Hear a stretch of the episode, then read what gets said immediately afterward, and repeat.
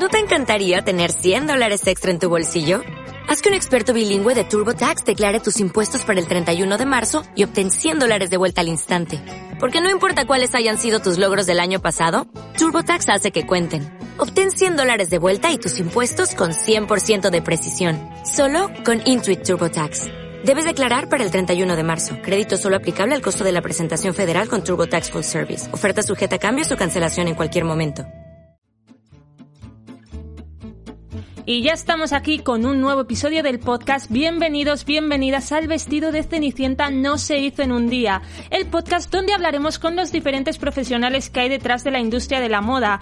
Hoy vamos a comprender un poquito más de qué va todo esto porque que no te engañen. El vestido de Cenicienta no se hizo en un día. El hada madrina no le dijo a Cenicienta que volviera a casa antes de las 12 porque se fuera a acabar la magia o algo parecido. Gente, ese vestido no estaba cosido, estaba hilvanado sea, como le diera más trote, se quedaba en paños menores en medio de la fiesta, así que demos gracias a que lo único que perdió por el camino fue un zapato. Vamos a empezar como hilvanadora profesional de este episodio estoy yo, Andrea López. Mi alter ego en esta historia es la de ese ratoncillo glotón con gorro verde, porque a ver, siendo realistas, igual que la moda para muchos de aquí, no es la comida una de las grandes pasiones de la vida, simplemente visualizad el disfrute de una yema desparramándose de su huevo después de pincharla con el tenedor. Pero lo importante de hoy, el protagonista real de este episodio es Víctor. Víctor es el diseñador, el director creativo de la firma Víctor Bonsoirs, firma con la que lleva desde 2012 y en la que destaca una estética súper colorista que ha llamado la atención de celebridades como Rosalía,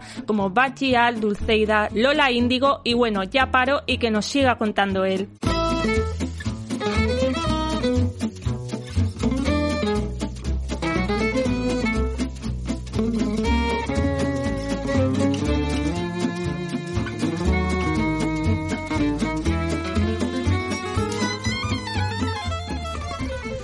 Vale, pues ahora sí, ahora ya hemos empezado. Hola, Víctor. Hola. Eh, lo que te decía antes, muchas gracias por, por venir aquí porque eh, entre la gente de, de la comunidad y, del podcast y tal, yo sé que hay muchísima gente que quiere ser que quiere llegar a ser diseñador, no es como el, el sueño ese eh, que está que está ahí para todos, pero claro, mm, bueno, tú lo has dicho porque yo voy muy informada y he leído entrevistas y esas cosas, ¿no? Ya has hablado ya de que, de que este camino es duro, o sea, es muy bonito y es súper pasional, pero es duro.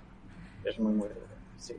Entonces, eh, quiero que hablemos de todo esto hoy, pero antes que nada, para, para que te conozcan, háblanos un poco sobre ti, de cómo empezaste, de por qué decidiste dedicarte a la moda y cómo llegaste. Bueno, a mí siempre me había gustado, pero lo veía un poco imposible. Entonces hice bachillerato científico y todo porque no lo veía como una posibilidad. Aparte, mis padres se dedicaban al textil, y, porque soy de Sabadell, y, y ellos vieron cómo, cómo se moría el textil como en España. Y era como algo que no era posible.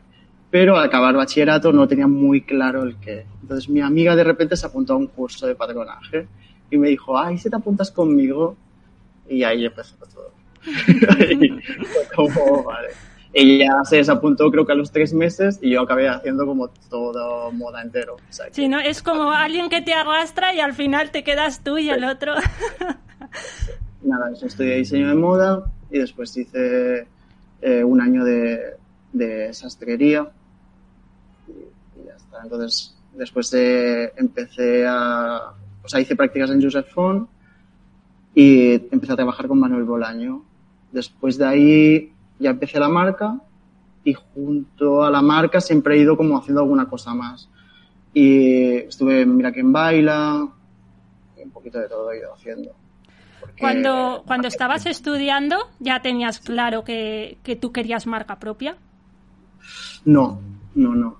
No sé, fue algo como que fue sucediendo. Porque sí que lo, o sea, claro, siempre tienes como la ilusión de mm. que quizá, ¿no? Pero fue como me enviaron del colegio un concurso, después otro concurso y ahí ya, o sea, fue como algo orgánico, no, no fue decisión de... También tenía como amigos que me ayudaban, pues, ah, te hago el logo, ah, tal. Era como todo fue un poco eso, orgánico. Pero pero sí, era como algo que yo quería, pero... Sí, que a veces parece inalcanzable. Sí, sí. ¿Y, ¿Y, te sirvió la experiencia trabajando directamente con, por ejemplo, en Manuel Bolaño, que decías, eh, ¿te sirvió realmente esa experiencia? ¿Recomiendas trabajar antes para alguien o aunque sea por poco tiempo o, o realmente Sí, sí. crees que sí? Sí, y yo creo que si tú quieres tener una marca, tienes que, que haber trabajado un tiempo, ni que sea, no hace falta que sea mucho, pero que sea los tres meses o seis meses, que tú veas más o menos. En una marca pequeña tú puedes ver todos los procesos, todo lo que haces, todo lo que hace el diseñador. Entonces, por ejemplo, las chicas que están conmigo de prácticas hacen, o sea, mi norma es que hagan lo mismo que yo todo el rato. No puede ser que ellas estén como cosiendo todo el rato y solo vean eso. Es como que tienen que ver desde enviar el email hasta el patrón, cortar, coser, todo, porque si no, después, no sé, creo que es la mejor experiencia. Sí, igual también a veces, no cuando nosotros tenemos la mentalidad de diseñador, igual salimos de la escuela y, y, bueno, tenemos eso en mente, esa parte creativa y no caemos en la cuenta de que en realidad detrás, bueno, no deja de ser una empresa y, y la empresa tiene que ir hacia adelante y hay mucho, mucha cosa burocrática y muchas, Sí. muchos procesos que, que, bueno, que no están dentro de esa parte creativa. Y como el trato con los estilistas, después la peor parte que es hacer los números. Siempre tienes que, que pedir ayuda, porque al final cuando tú sales de la escuela no sabes hacer nada. O sea, yo- no sabes ser autónomo. Autónomo legalmente. me Sí, sí.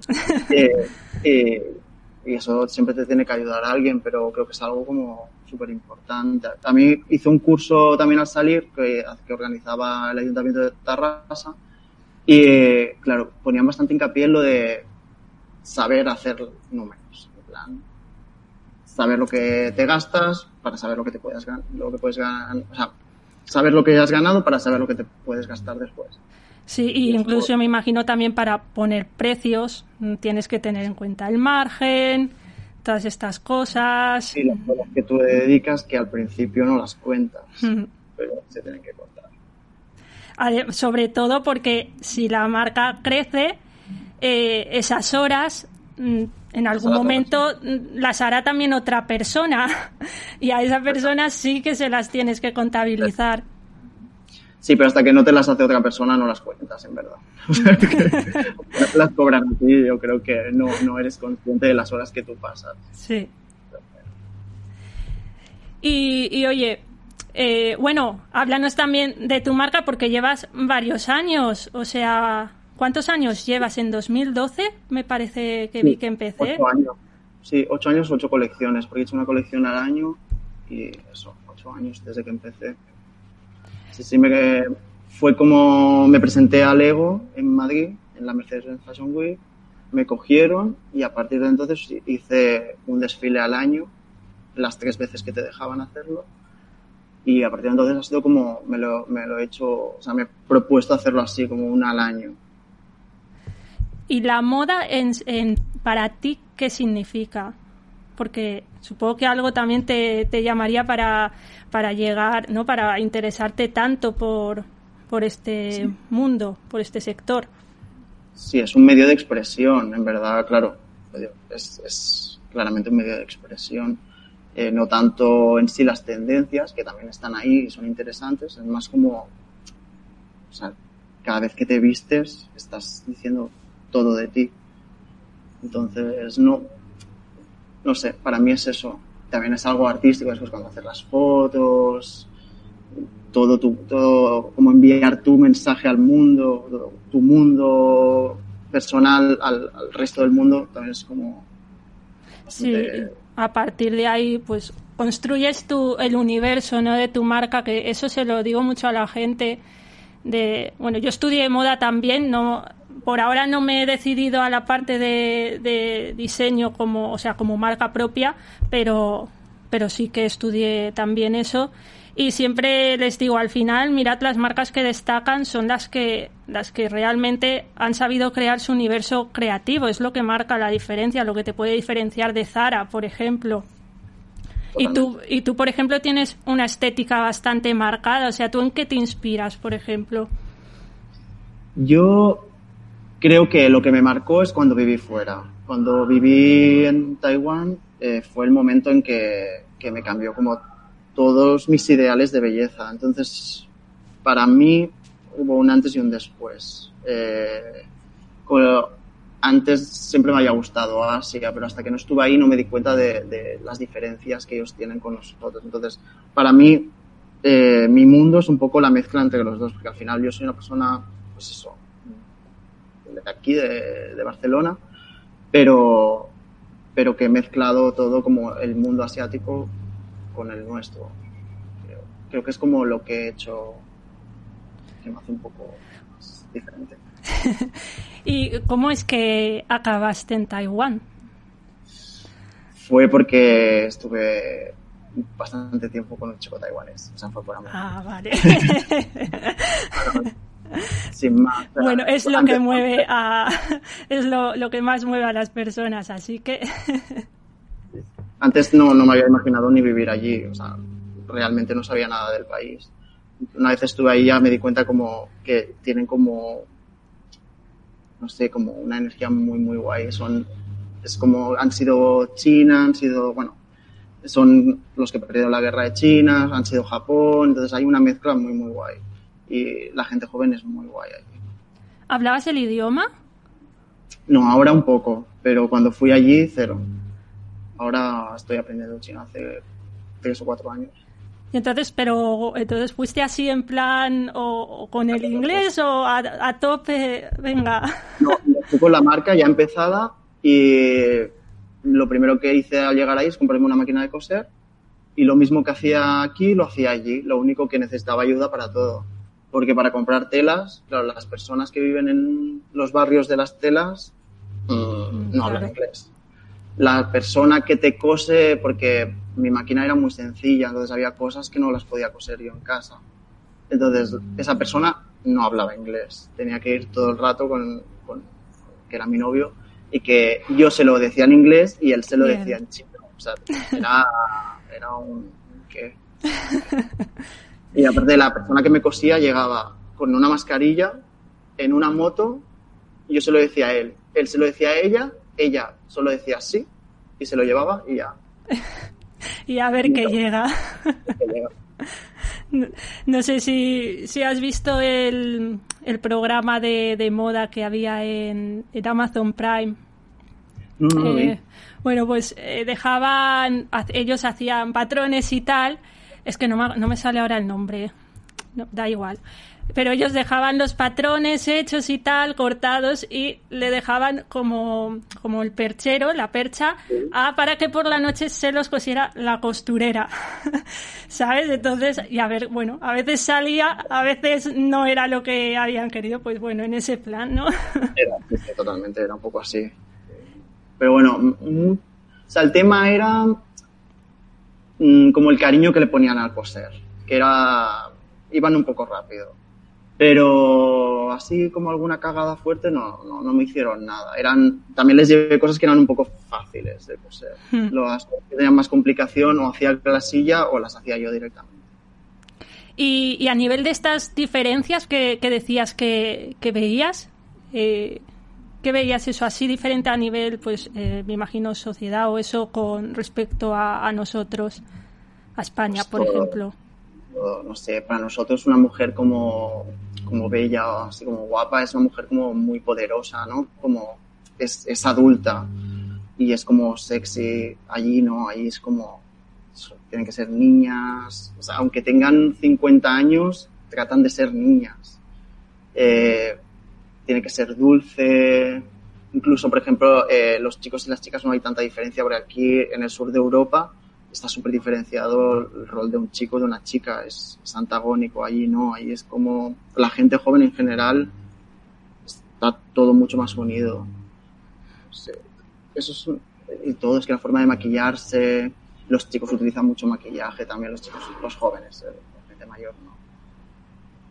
No sé, y después tienen, o sea, eh, como centros comerciales de productos de belleza, son muy, muy, muy consumidores de moda, de tendencias ellos, por ejemplo, me decían, como en las escuelas de Taiwán, hay una escuela que es muy, muy famosa allí, que cada año o sea, sale promociones guays, y, y me decían como que allí la gente es muy buena sabiendo captar las nuevas tendencias, que nosotros tenemos como mucho nuestro estilo.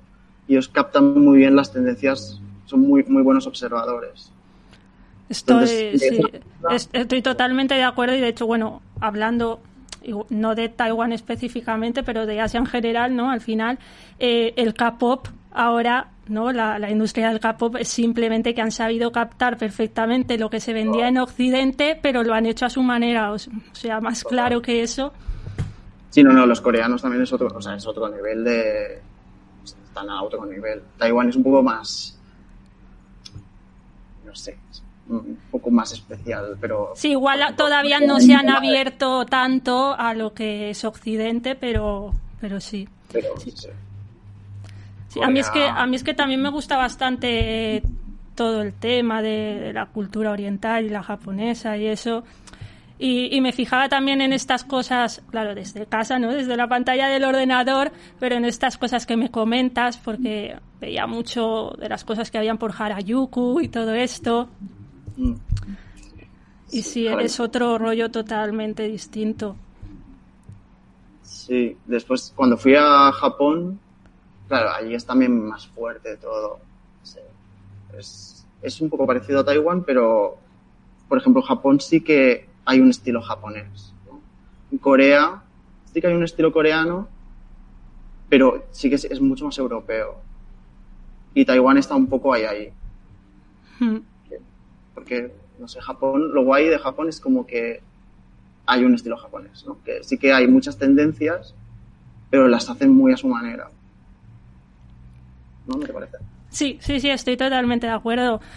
Real, realmente, eh, para que para que un mercado entre en Japón creo que tiene que pensarse bastante bien la, la estrategia enfocándola realmente a ellos sí sí. Mm, sí sí sí yo la primera vez la primera colección me la compraron en Taiwán pero y, y tuve que rehacer por ejemplo los patrones porque las chicas ah. son muy pequeñitas pero muy pequeñitas me pedían XS y las medidas que me pasaban como eran muy pequeñas Mira, esto me viene súper bien para recalcar el tema de, de los tallajes, que, que a veces eh, cuesta entender que al final eh, una tabla de tallajes, cada empresa al final tiene su, su propia tabla y trabaja eh, en torno a eso y dependiendo de los clientes que va teniendo la va adaptando a, ese tipo de cuerpo. No es que haya una talla, porque a veces me dicen, eh, es que yo en imagínate, yo tengo una tabla de tallas que doy, la talla 38 tiene unas medidas y dices, es que yo en Zara utilizo la talla 36 y en tu tabla pone que utilizo la 38. Y sí, ¿qué más dará? Si es un número, si es un número, es un contorno, mides lo mismo con la 38 que con la 36 que con la 40, o sea... Total. Si es que las tallas, te vayas donde te vayas, van a cambiar un poco. Y mira, yo había leído que también para temas de, de, inspiración y eso, que como que te buscas como ideas oscuras y como que les das la vuelta para convertirlo pues en ese universo de color. Sí, sí, porque Víctor Bach significa Víctor en negro. Y yo cuando ah. era joven era un poco gótico. Entonces, eh, ha habido un, cambio, pero, sí, no sé, eh, es algo que me sale siempre como de una idea oscura, pues saco la colección de algo, sí, que la temática sea un poco oscura. Después ahí le, al final lo que te gusta, pues si me gustan los colores pastel, me gustan las siluetas, tal. Al final, aunque la idea sea oscura, lo vas transformando al imaginario que tú tienes. Y eso es lo que suelo hacer. Aquí me pongo un poco profunda, ¿vale? eh, puede ser también a veces, ¿no? Pues que esto nos, nos sirva incluso como, como un poco de, de terapia, ¿no? Es como profundizar un poco en, en ideas, en sentimientos y como, pues lo que dices, darles la vuelta y y pues que sirva un poco de, te, pues, de terapia, de, limpiarte a ti mismo. Sí, sí, total. Yo las últimas colecciones están basadas en, en, lo que me estaba pasando. O sea, en, por ejemplo, en eso, en tener tres trabajos a la vez y, estar ya eh, cercano al desequilibrio, por ejemplo, o no sé, o, sí, o querer tener tanto tiempo libre, solo estar viajando, no sé, todas las, o ahora está el fin del mundo. Todos son sentimientos que, que, he estado viviendo los últimos años.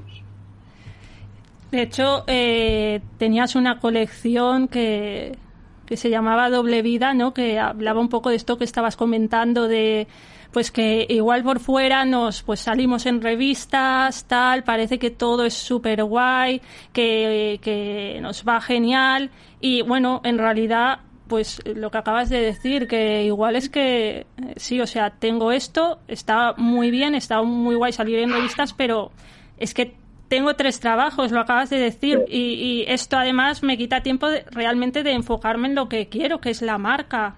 O sea, ¿Cómo ha sido esto para ti? Pues imagínate, yo he estado cuatro años trabajando en una tienda vendiendo telas, eh, porque no me daba. Y era, cada vez yo notaba como que la marca iba creciendo, pero muy poco a poco. Muy, muy poco a poco.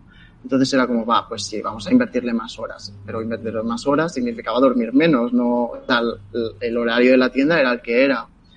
Y, y eso, y, era como, pues por la tarde a lo mejor estaba eso, con el uniforme dependiente, me cambiaba en el vestuario y me iba a una fiesta como estupenda que me habían invitado y- y con todo de gente, yo sé, como súper, bastante pija. Y yo, en plan, o sea, era como eso, una doble realidad, no, no, no era, era una doble vida. Entonces, claro, decidí cómo hablar de ello porque después veía más amigos y que se dedican, que tienen su marca y están un poco parecidos. O sea, incluso David Delfín, en, en su al final de todo, él estaba viviendo de ser DJ y de promocionar productos. Eh, no, o sea, la marca le daba para, para pipas. Hmm. Entonces, mucha gente está en esta situación, no, no es...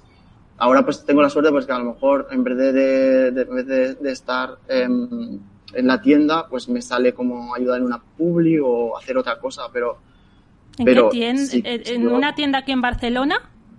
sí, sí, sí, sí, en Rivas. A ver, nos, nos hemos visto. Sí, sí, yo a ti sí. Vale. ya te pongo cara. sí, sí, es que no, no, eh, claro, yo veía tus diseños en, en Instagram, pero realmente eh, no, no te ponía a ti cara como diseñador. Claro, pues es- eso pasó porque antes de, de estar en la tienda, eh, eh, que estaba en televisión española, como todo, sentía como que todo más o menos bien. Pero a que en, o sea, esa tienda, claro, pasa toda Barcelona. ¿no? Pues, eh, Momento sentí- revelación. eh, sentí como que ya no me estaban invitando o estaba perdiendo algún trabajo por estar en la tienda. vale, ya. Entonces lo que hice es dejar de, de subir fotos mías. ya. Madre Entonces mía. otra vez fue un poco ahí. Pero sí que hubo un momento de entrar en la tienda y eso, pues perder algún trabajo extra o perder alguna venta incluso. Fíjate de- tú, qué tontería, ¿eh? Súper tontería. Pero la gente quiere vivir la realidad, ¿sabes? Como la, Sí, la sí, fantasía te completa. entiendo. no quiere ver la realidad de los demás. Entonces, cuando me pasó eso, entonces dije, va, pues vamos a hablar sobre ello. Y hice la colección esta, que era básicamente explicar eso. Pues me, mira, ahora me parece que tiene muchísimo más sentido. es que, es que, bueno, yo es que tampoco entiendo esas cosas, pero bueno, si es una industria es mucho esa apariencia y, y es lo que hay. Eh, Y mira, ahora tú que también vendes más, eh, bueno, o, o decías que la primera colección, por ejemplo, la vendiste en Taiwán y ahora sigues vendiendo allí, sigues o en Asia. Eh, eh, hace dos colecciones que no, que la tienda cerró. Entonces ahora punto de venta en Taiwán. ¿Era no tienda tengo. propia o No, no, no, era multi? tienda. Era multimarca. ojalá, ojalá. No, no. Era una multimarca. Y era guay porque las, las dueñas eran como si fuese pues las, las comentaristas de Ana Rosa, pero de allí. Entonces, a través de ellas, eh, conseguí como alguna celebrity de allí, en plan bastante top. Qué guay. Y eso me hizo como ganar muchos como seguidores allí. Y hubo un momento en que vendía más allí que aquí. Pero la tienda cerró. Y ahora, al fin y al cabo, si tienes estética que, que coge cosas de, de, allí, o sea, eso se ve claramente. ¿Tú crees que ahora con, o has notado algo gracias a esto de, del despunte que está teniendo el tema de Corea? ¿Tú crees que, que sí. te ha afectado? O sea, yo, yo creo que antes ventas en España eran muy pocas, muy pocas, y ahora es más de la mitad. Ah, o sea que estoy, estoy bastante contento. No sé si es por lo del capó o es porque la gente está más abierta, porque la gente arriesga más, pero, pero sí, sí, bastante más, bastante, bastante mejor. Y mira, antes de, de meternos en la parte brillante de la moda, ¿no? Más de las redes sociales y todas estas cosas. Vamos a hablar un poco de, la parte de detrás de, de, una marca, ¿no? Que al final también es, es lo que yo quiero dar a conocer a la gente. Y para empezando, en, en la fase del diseño, eh, ¿tú eres de los que necesitan trabajarse ahí primero la inspiración a fondo, que buscarle esa coletilla conceptual, em, o empiezas a dibujar desde el principio y, y vas desarrollando mientras? Un poco lo segundo. Sí que tengo como una idea de cómo va a ser estéticamente, porque has visto ya como blusas que te gustan o cosas así. Entonces, tienes más o menos una idea, pues si quieres hacer los cuellos grandes o quieres hacer todo más minifalda, un poco más 60. O eso sí que lo tienes más en mente, pero, pero es un poco lo que fluya cuando dibuja, cuando dibujo. Entonces no, o sea, me prepara un poco la idea, pero no, no tanto. De hecho, ha, haya, ha, ha habido veces que el nombre lo he puesto pff, cinco días antes de, de, presentar la colección, porque sabía más o menos todo el concepto, pero no era todo tan concreto. ¿Y te tienes como cuaderno del diseñador o que te lo juntas todo? Sí. Sí, sí, sí, yo les school en eso. Eso es clave. O sea, tengo donde, sí, sí, como el cuadernillo donde voy haciendo dibujillos o me voy enganchando fotos. Tengo también el, desde que tengo el estudio tengo también el mural donde voy colgando las cosas. Eso sí, sí que lo voy a hacer. Que ayuda, a, a, sí, ayuda mucho, sí. Y en cuanto a tejidos, también, eh, digamos que primero bocetas todo, después escoges tejidos, miras tejidos primero, te haces ahí como un muestrario. Hago el error de imaginarme qué tejido será. Es un gran error. O sea, lo mejor para no complicarse la vida es primero tener el tejido y después, pero es algo que nunca pasa. Siempre pienso, ah, aquí le voy a poner el tweet del con el hilo, no sé qué, después cuando vas a las tiendas te dicen, sí, esto no, no, no lo vas a tener. O, o la que, la, o la que te gusta es la que se sale del presupuesto. O... No, pero no, hay tiendas que ya no puedes ni ir, o proveedores que ya no puedes ir. Prohibitivos. Y eh, habías estudiado también el tema de sastrería y todo esto, o sea, ¿te gusta la parte técnica? ¿Tú cuando diseñas eh, también estás ahí en la parte de confección, en la parte de patronaje. Sí, sí, siempre, eh, claro, piensa que las tres primeras colecciones las patroné y las cosí todas yo. Entonces, siempre he diseñado pensando en que quién me lo va a coser o si voy a coser yo. Mmm, siempre lo tengo muy presente. Si esto voy a encontrar un taller que me lo va a poder producir, porque si no es que cualquier cosa que te puede dificultar. O sea, ahora, por ejemplo, teníamos unas camisetas que eran con, como, con goma canilla, que parecía súper fácil. Hemos probado cinco talleres diferentes. Mm. Y justo nos lo han hecho unas que estaban en nuestra calle. Un taller súper pequeñito. Y me había ido a Manresa. O sea, que hay cosas que, que se tienen que, que ver. Tú tienes que ver si, si vas a poder. Porque hay cosas que parecen muy sencillas y después no lo son. Para los talleres, a lo mejor para ti en hacer una o dos es fácil, pero para después que te lo sepan hacer es un poco complicado. Claro, eso te iba a decir porque, por ejemplo, de, de la colección que tienes en la web, hay prendas sí. que, claro, a ver, ya, ya eso que no están, me imagino que no están destinadas a la venta, ¿no? Porque hay algunas cosas eh, con tool muy trabajado y que se hace el dibujo con el tool y claro, eso lo, lo haces tú, lo haces, lo hace, tienes equipo, eh, porque eso lleva mucho trabajo. Sí, eso tardamos seis meses en hacerlo, más o menos. Y fue eh, tres semanas solo haciendo eso, tres personas, y durante esos seis meses a ratos. Pero las últimas tres semanas solo dedicados a eso, de lunes a domingo. Entonces eso no se puede producir, eso era como lo hicimos porque lo queríamos hacer y éramos eh, yo y las dos chicas de prácticas, Elena y Berta, que me ayudaron, que se quedaron hasta un fin de semana. Esto sí, luego me dejas si luego me dejas poner la foto de, del look en la web cuando ponga las notas del programa para que la gente vaya y lo vea, o sea, para que vean que realmente es que ahí hay muchísimas horas. Muchas. Sí, claro, sí, es precioso, o sea, es precioso. bueno, yo estoy contento, sí. La verdad es que ha quedado muy como me lo imaginaba. O sea que, súper bien. Pero sí, sí, por ejemplo, decíamos, hicimos un cálculo aproximado de lo que podría costar. Entonces, lo que hicimos, bueno, pues es calcular lo que valdría un mes eh, de tres personas, más o menos, dos a media jornada y una jornada completa, y los materiales. Pues eso salía, al final sale caro, pero. ¿Y a esto, esto que habéis calculado, esto que habéis calculado, ¿Mm? Sería lo que saldría por ese trabajo en concreto o le habéis puesto márgenes? Digamos, márgenes de beneficio. O sea, es el precio sin márgenes. Sin márgenes, que salía como a 3.000 euros. Sí, sí, es que. Es sin, sin mucho margen, es la hora nuestra, como, como persona que cose solo. Hmm.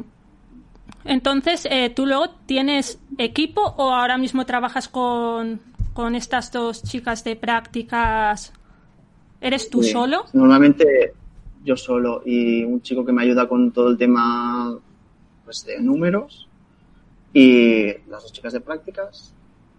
Y después tengo una persona que me ayuda con las cosas de Asia.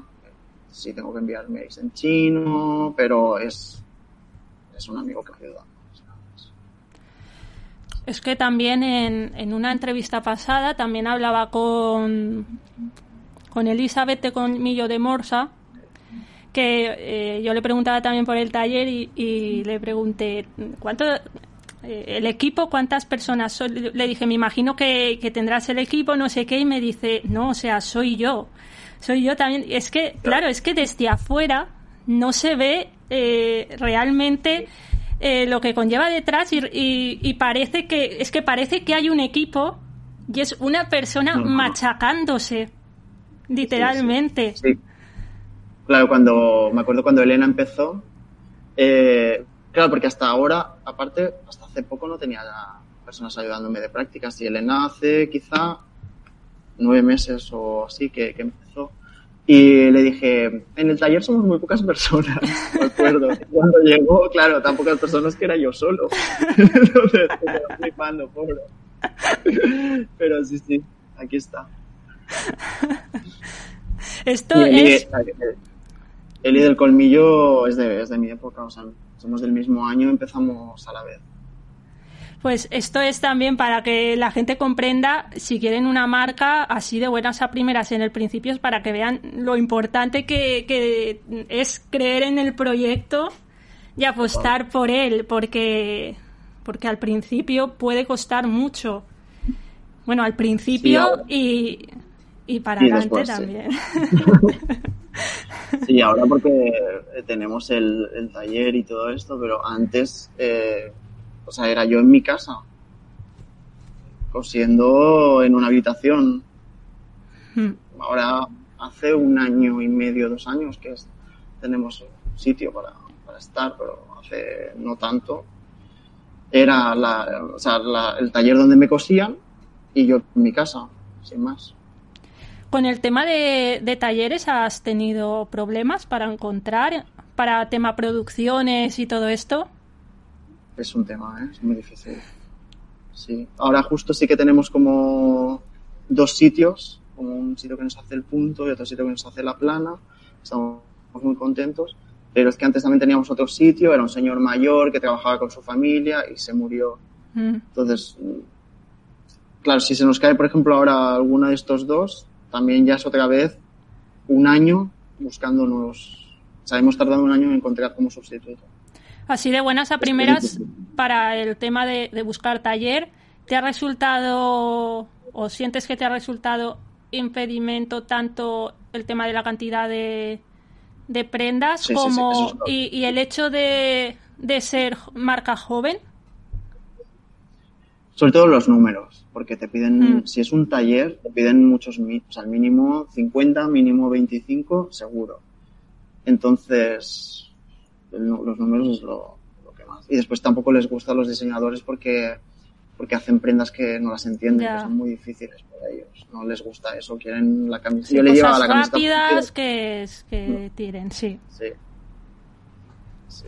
Entonces, yo me acuerdo que, le, que probé uno que, que estaba en Santa Coloma y le llevé como unas, no sé, tres prendas y, y, y me dijeron, estos son muy difíciles, no, no te vamos a coser más, que son muy difíciles. Y yo pensaba, pero si les he, les he llevado las más fáciles, ¿sabes? Como yo les había, probado, les había llevado esas para probar, eran las más fáciles que tenía.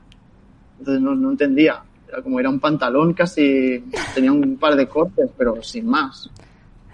Claro, es que con este tema, em, el, el, por ejemplo, el patronaje y tal, ¿lo sigues haciendo tú? Sí. ¿Todo? Sí, sí, eso. Claro, porque Sí. si no, te iba a preguntar, Eh, ¿has, has tenido también, por ejemplo, problemas? Eh, porque para coser ya me dices que, que te dicen que es difícil. Eh, digo, a ver si, si ha intentado también pedir patronaje y le han puesto No, no, también pegas tema compl- de complicación. No, no eso lo, lo hacemos todo aquí. Ahora me ayudan eso, Berta y Elena, pero, pero lo hacemos todo aquí, el patronaje. O sea, el patronaje es que me gusta mucho, entonces no creo que deje de hacerlo.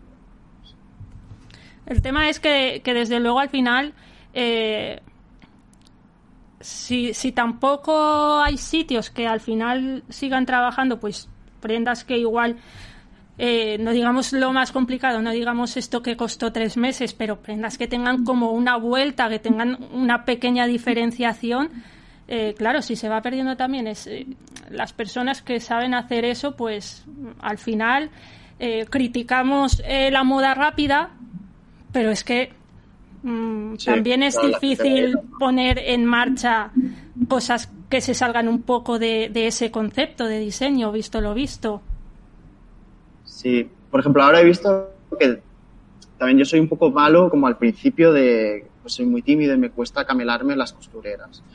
Pero ahora he visto, por ejemplo, que la, la que más me gusta a mí, eh, ahora, cuando ha visto las cosas en fotos, en vídeos, como de repente abrió un día un hola y estaban los de cuéntame que uno llevaba, claro, eso le cambió totalmente el chip.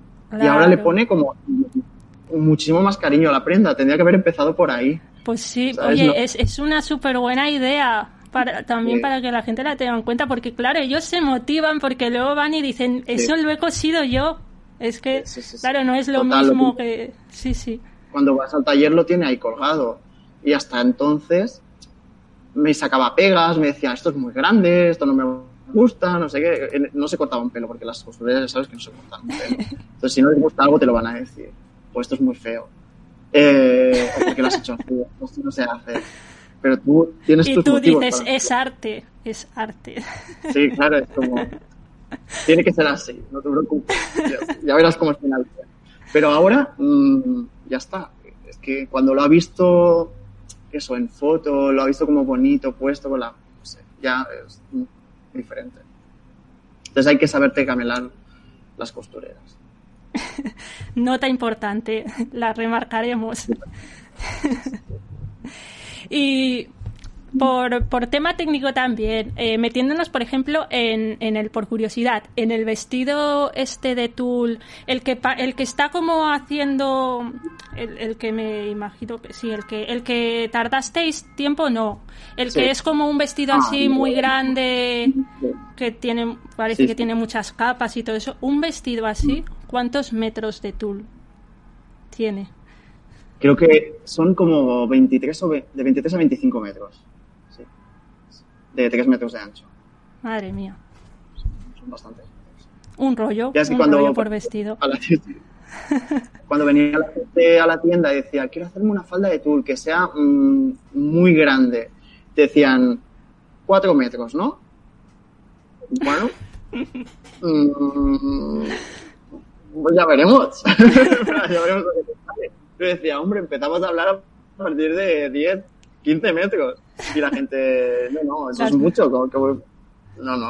Si quieres volumen, o sea, plan, novia, princesa, todo esto, era como, necesitas metros, si no, no, nada. Métele, métele. Sí.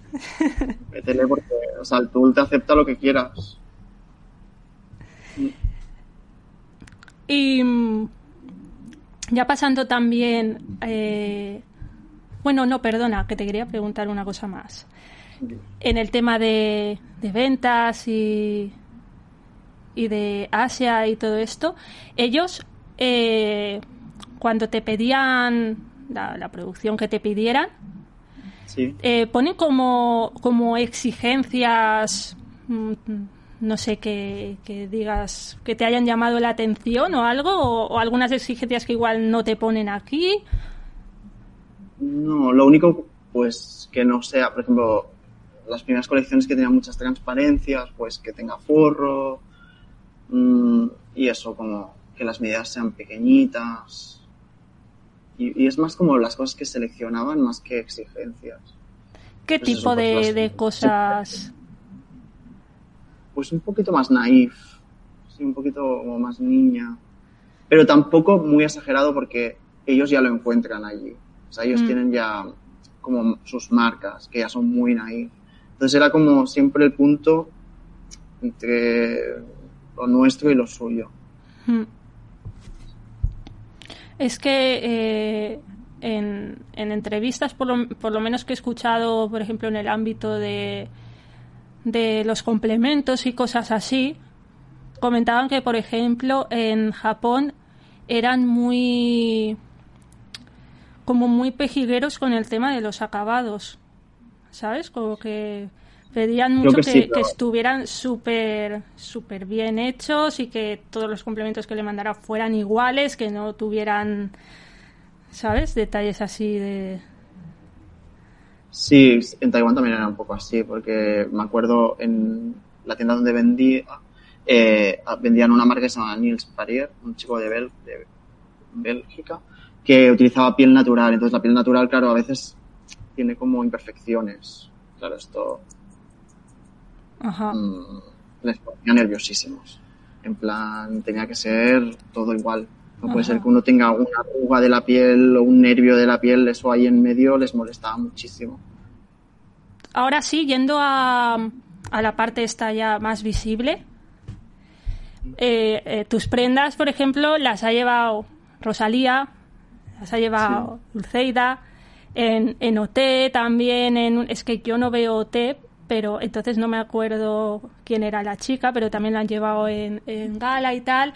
¿Cómo es esto? ¿Cómo es? A ver, eh, pri- a ni- tanto a nivel personal como a nivel eh, profesional para la marca, porque al fin y al cabo es lo que hablábamos antes. Muchas veces parece que tenemos la supervisibilidad y que todo es genial, pero hay que ver realmente luego esa visibilidad cómo repercute en a nivel económico en la marca. Entonces, primero, ¿cómo llegan a llevar las prendas? Primero, no, claro, ellas no te llaman a ti. Siempre es como a través de su estilista, que a veces te ha visto por, eso, por Instagram o te ha visto en alguna entrevista, entonces te contacta el estilista.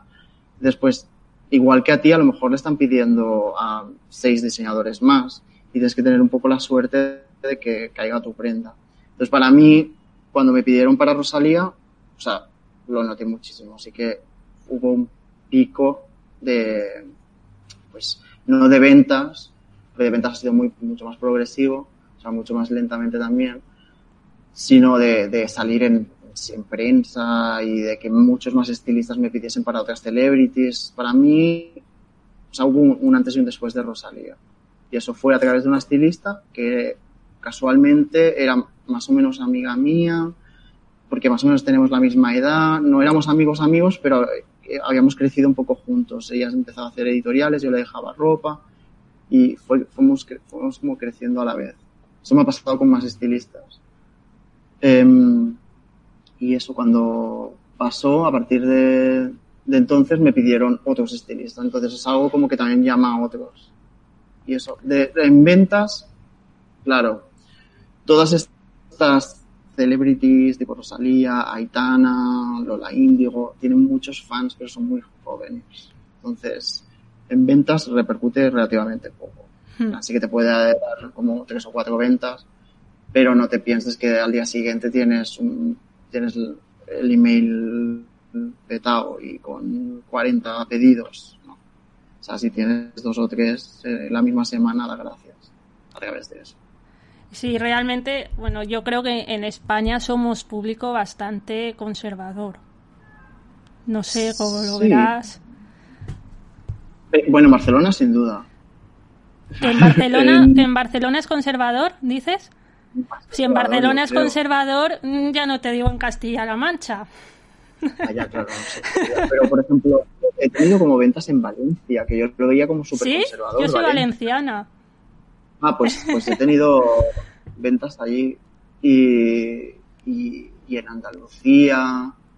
Claro, yo entiendo, por ejemplo, Andalucía lo, lo entiendo, porque una vez te atreves con un vestido de flamenca, te atreves con muchas más cosas. Y a ellos les gusta mucho el color y, tú también usas mucho color y también usas volantes, sí.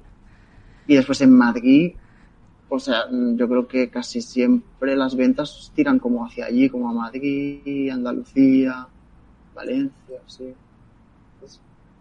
Pero en Castilla no lo sé, porque Castilla tengo Juan Carlos Pajares, ¿lo conoces? Sí. diseñador es de allí, es de Castilla. Y me acuerdo de ir a su desfile y medio pueblo suyo iba con su ropa y, no, es, es, fuerte. A ver, igual yo aquí he patinado porque, claro, yo he pensado en como en las ciudades más, digamos, cosmopolitas de España y he dicho, ay, Castilla-La Mancha, los pobres y a lo mejor son fashionistas, no lo sabemos. Yo, creo que cuando, yo creo que a lo mejor de día a día son más conservadores, pero cuando se ponen una boda en España. Bueno, eso desde luego en España, las bodas y todo este tema de comuniones, eso desde luego es... es que al final, cuando te piden un vestido, cuando, a mí yo he, yo he vendido vestidos de estos de tul y eran para ir a bodas. O sea, que, que el nivel es fuerte. Hmm. Claro, yo por ejemplo lo veo desde mi percepción que a mí me da igual ir puesta a comprar el pan, ¿sabes? Pero claro, sí, eh, igual para el día a día cuesta más, pero sí en todo este tipo de, de eventos. Pero claro, molaría que no dependiéramos de, de esos eventos que, que, Claro, sí, yo, o sea, yo también creo que, que yo mismo me he visto que da igual que ir a trabajar, no sé qué, pero al final sí que me corto. Hay muchas veces que me corto. De más joven quizá no tanto, pero ahora digo, ahora vas a salir así. Y digo, ah, no te Pero, claro, si no hay un evento ahora me cuesta. Pero, lo que hay.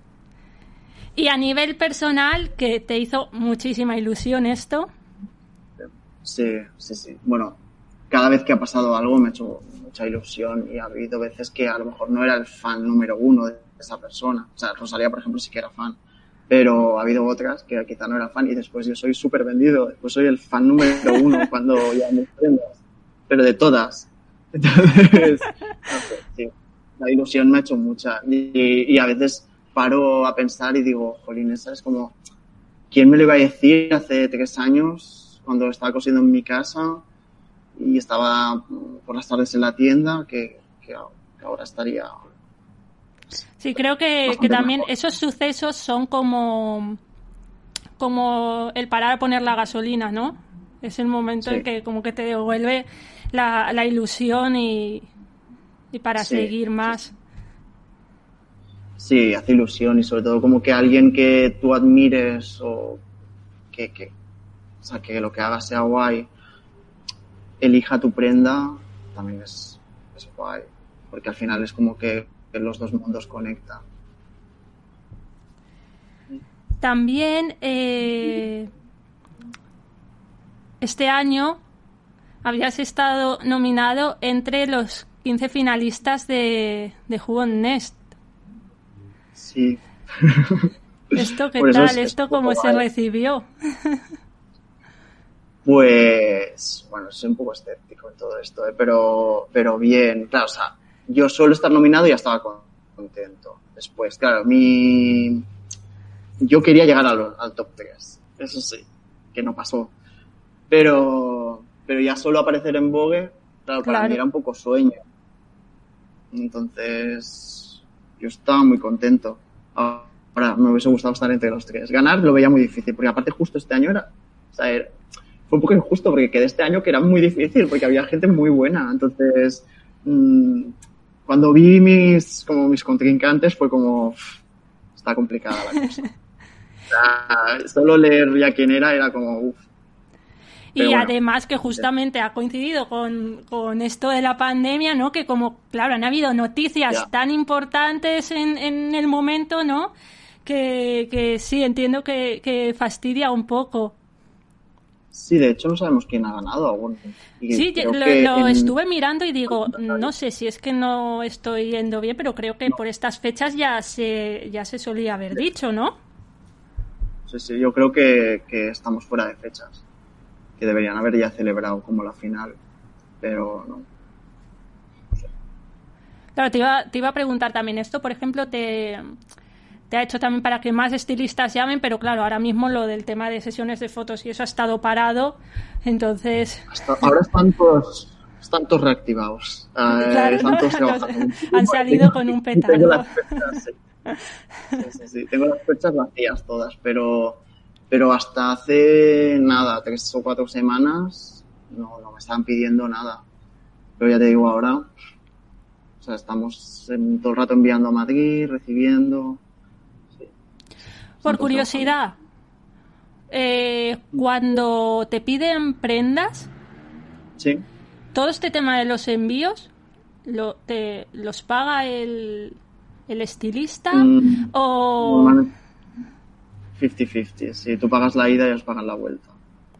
Normalmente suele ser así. ¿Y suelen devolver cosas sucias o todo esto? Eh, ¿Paso palabra? sí, a ver. Vale. Es que hay que, Hay que saber la realidad, que, que igual hay igual hay gente que, que ni ha empezado y se cree que les que, que os pagan por salir en las revistas, No. ¿sabes? No, no, no, no, no. Tú te gastas dinero en hacer Mm. los envíos. Y, y sí, eh, tienes que aceptar al 100% que la, la muestra va a morir en algún momento. Mm. En que va a pasar las- la, la temporada y obviamente esa prenda no la puedes vender jamás. Porque va a estar muy usada. O sea, mucho más usada que si nosotros la utilizamos, la utilizamos eh, un año. Mm. Porque aparte a los estilistas les encanta, o a los fotógrafos más bien, les encanta como hacer fotos que no sea una chica de pie. Les encanta pues un lago, un bosque, algo que haya suciedad. Y Eso que te tires. Y que te tires, que hagan por, que sé, poses raras. Eso es algo que les encanta. Entonces, cada vez que te devuelven ropa, pues bueno, es como a ver qué hay. Te lleva, te llega el paquete, ¿no? Haces el Padre Nuestro y lo abres a ver, a ver qué te Totalmente. encuentras. Totalmente. Pero bueno, lo que hay. O sea, ya eso se sabe. Sí, además, la verdad es que eso sí, luego tú también cuentas con, con material que, que realmente te sirve mucho de imagen. Además de salir en ciertos medios, que bueno, unas veces serán medios más reconocidos, otras veces menos, pero, al- pero muchas veces la calidad de la foto no, no tiene por qué significar que un medio, un medio más reconocido sean fotos mejores. O sea, realmente puedes sacar fotos y material de imagen muy bueno de, de todas las sesiones. Sí, sí, sí. Hay gente que empieza que es. O sea, el nivel está muy alto en general ahora. Gente que está empezando, que están haciendo fotos muy guays, pero no tienen lo- el con- los contactos Para como para llegar- publicar en mainstream. Pero, o sea, hay fotos muy buenas que se han publicado en revistas muy pequeñas. Entonces, Y sobre todo fotos que tienen más que ver con, con, lo nuestro, con nuestro mundo. Porque a lo mejor una foto, yo sé, no sé decir, pero de una revista mainstream muy grande, a lo mejor pues ya por luces y por tal, a ti ya no, la estética no es la tuya, aunque la foto sea un fotón, no es tu estética, pero una foto más indie de una revista pequeña a lo mejor esa es tu estética. Sí, a mí me gustan también mucho más, eh, pues eh, rollo Bane, rollo Neo 2, mmm, bueno, todas, eh, Metal, Metal me encanta. Sí, Bane, Metal, todo eso es claro, toda esta generación. Claro, a ver, al final, pues Vogue, lo dicho, sí, hace fotones, ¿no? Pero es algo más eh, o comercial o tradicional. Sí, les gusta como ese tipo de... Bueno, ahora ha cambiado un poco, pero les gustaba mucho como ese tipo de luz, o ese contraste, que, que tú lo ves y dices, la foto es brutal, pero Mm. cuando tú lo pones en tu Instagram, canta. O sea, tú estás viendo todo de fotos como muy delicaditas y de repente, pum, fotón con el contraste a tope Sí. o como con la... no sé, es todo ya, incluso el maquillaje, la chica, todo. Entonces, canta, es tu, tu, tu estética. Pero claro, mm, aparecer ahí es brutal. Claro. O sea, entonces, hay. Sí, al final es, es, es ir juntando todo. También, eh, o sea, eso te da como un posicionamiento. Mm. Lo otro igual Sí, sí. te acerca también a un público que seguramente sea más afín, que tenga más Sí. tu rollo. Sí, sí, totalmente. Y... Uy, una, una ambulancia. Y nada, pues eh, en realidad con esto, eh, ¿sabes qué? Es que hay una, eh, ¿sabes? Siento que tengo una pregunta que se, que se me ha ido y que se me va a quedar ahí. Llevo todo eh, este rato que estamos hablando de los estilistas, eh, siento ostras. Pero mira, no pasa nada. sí, Bueno, mira, si, si me no, acuerdo te la preguntaré y la pondré en las notas del programa. Claro, claro. Estoy aquí. Y, y con esto ya, o sea, creo que, que hemos tocado un montón de temas realmente de, de, bueno de lo que significa ser ser diseñador más allá de lo que de lo que pueda parecer así que me quedo súper contenta no sé cuánto No, tiempo llevamos ahora creo que esta vez creo que esta vez he cumplido con el tiempo Sí, que torno a una hora. pues genial o sea muchas gracias eh Muchas gracias a ti. Muchas, muchas gracias. Ahora, la próxima vez que vaya eh, a... ¿Sigues? O sea, ahora a veces sigues allí en... No, no, no. Hace Ah, vale, vale. seis meses o así que lo dejé. Vale. No hace mucho. Seis, un poquito más de seis meses. Ajá. Sí, pero ya no podía. Era imposible. Normal, normal. Pues nada, eh, a todos, el, todo... Bueno, perdona, que esto se me olvida también siempre. ¿Dónde te podemos encontrar?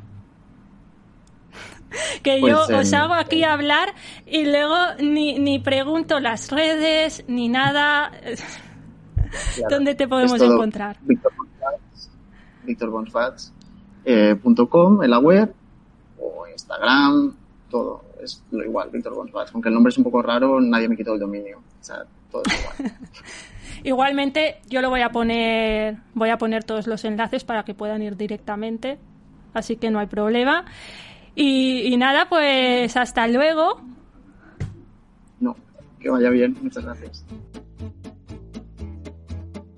Y aquí acabamos con este episodio. Como hemos visto tanto en este episodio como en otros anteriores, no es un camino fácil y de ahí la importancia de la pasión que va asociada a esta profesión.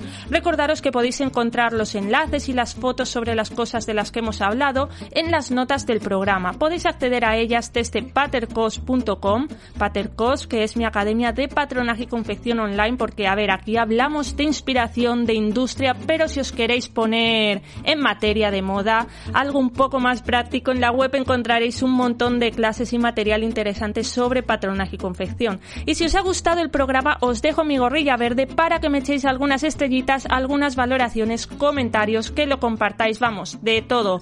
Cuanta más gente lo oiga, eh, a ver, que, que esto no lo hago por mí, o sea, ahora mismo yo voy en busca y captura de super invitados, ya lo podéis ver, pero lo que pasará es que cuanta más gente lo oiga, van a ser esos invitados los que van a venir a llamar a la puerta. Así que ya sabéis y nos vemos en el próximo episodio.